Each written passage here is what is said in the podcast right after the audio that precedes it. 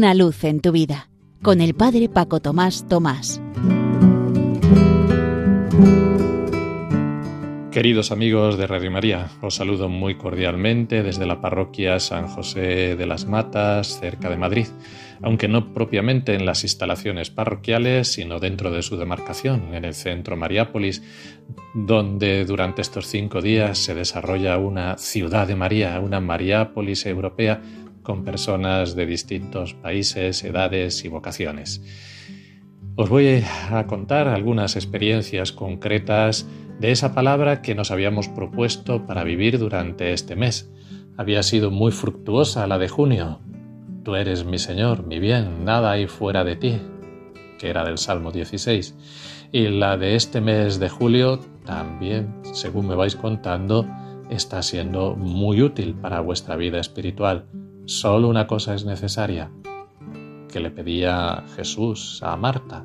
Por tanto, escuchar en todo momento a Jesús. Alguien me contaba esta experiencia referente a ambas frases.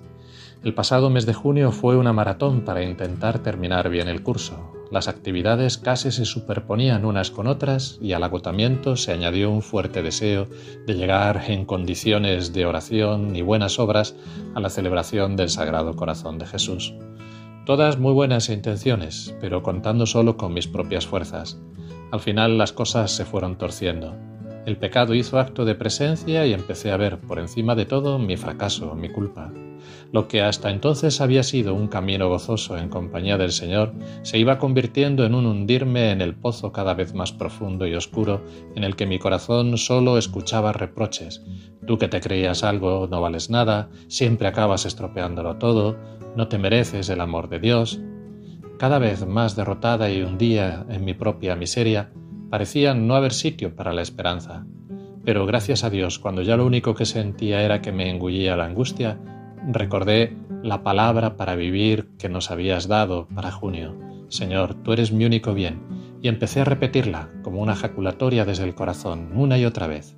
Sentí como si en mi alma se fuera hinchando un globo de misericordia que tiraba de mí hacia arriba, que me quitaba el lastre de la culpa, que me hacía ascender y salir de ese pozo de angustia y soledad, recuperando por fin la alegría de caminar junto a Dios en compañía de los demás.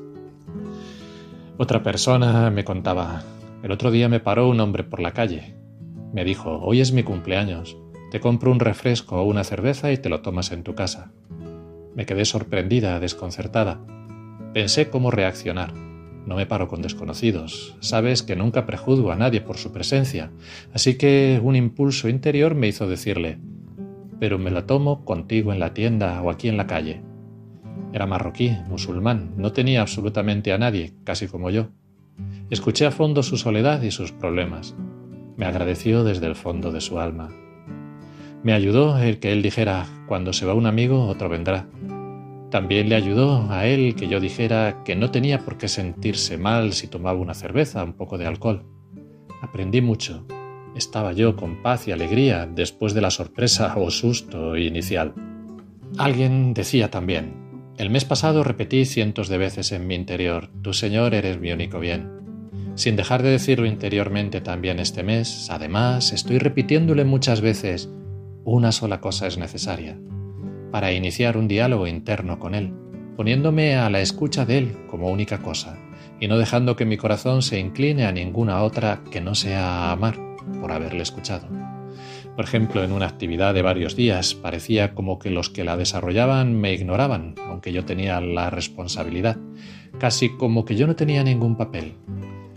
En esos momentos, sobre todo en alguna cosa que parecía un desplante, no me dejaba llevar por el prejuicio gracias a que, como que quería escuchar en mi corazón, una sola cosa es necesaria, como si Jesús me dijera, escucha mi palabra, si te pones a criticar o a prejuzgar, dejas de oírme, dejas de perder el contacto conmigo. Una sola cosa es necesaria, simplemente amar, y si dejas el prejuicio que llene tu corazón, ya no amas. Y la verdad es que después de repetirlo muchas veces, quedé muy contento, porque la paz del Señor me inundaba. Que estas experiencias y otras que muchos otros habréis vivido con cada una de estas frases puestas en práctica a lo largo del mes y este ratito que hemos pasado juntos sea para lo que tiene que ser todo, para gloria y alabanza de Dios. Una luz en tu vida, con el Padre Paco Tomás Tomás.